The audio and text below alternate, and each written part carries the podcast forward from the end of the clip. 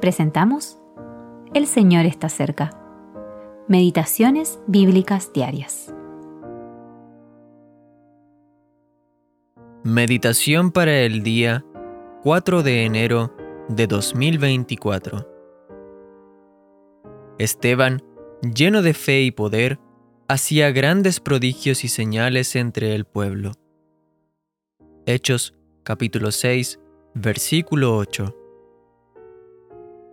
Entonces ellos, dando grandes voces, se taparon los oídos y arremetieron a una contra él, y apedreaban a Esteban, mientras él invocaba y decía, Señor Jesús, recibe mi espíritu.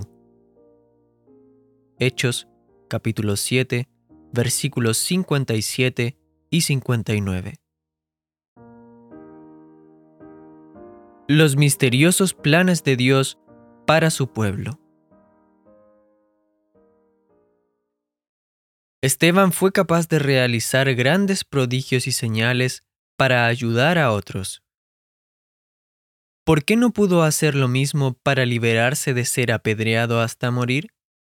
¿Por qué no hizo como Elías, que hizo descender fuego del cielo sobre sus enemigos? ¿Por qué Dios permitió que lo mataran en la cúspide de su fidelidad en la tierra? ¿Por qué no llevarse a un cristiano que estuviese lleno de sí mismo en lugar de uno que estaba lleno del Espíritu Santo? La respuesta a todas estas preguntas la hallamos en los propósitos soberanos de Dios. A Dios no le falta poder para salvar a los suyos cuando Él lo desea.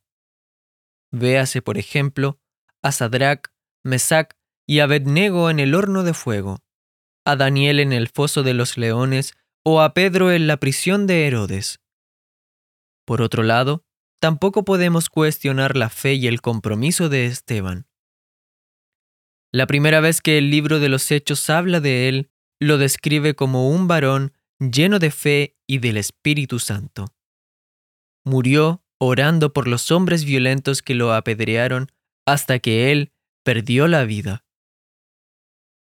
De hecho, la verdad es que Dios no necesita nuestra aprobación ni comprensión para llevar a cabo sus propósitos en nuestras vidas. Sus operaciones para con los suyos no es principalmente nuestro bienestar corporal o nuestra supervivencia, sino para que su gloria se manifieste en ellos.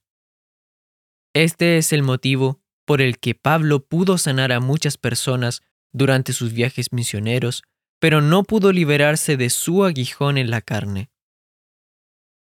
Si somos conscientes de ello, entonces podremos confirmar en nuestras vidas las palabras de segundo de Samuel, capítulo 22, versículos 31 al 33. En cuanto a Dios, perfecto es su camino, y acrisolada la palabra de Jehová. Escudo es a todos los que en él esperan, porque ¿quién es Dios sino solo Jehová? ¿Y qué roca hay fuera de nuestro Dios? Dios es el que me ciñe de fuerza y quien despeja mi camino. Grant W. Stadel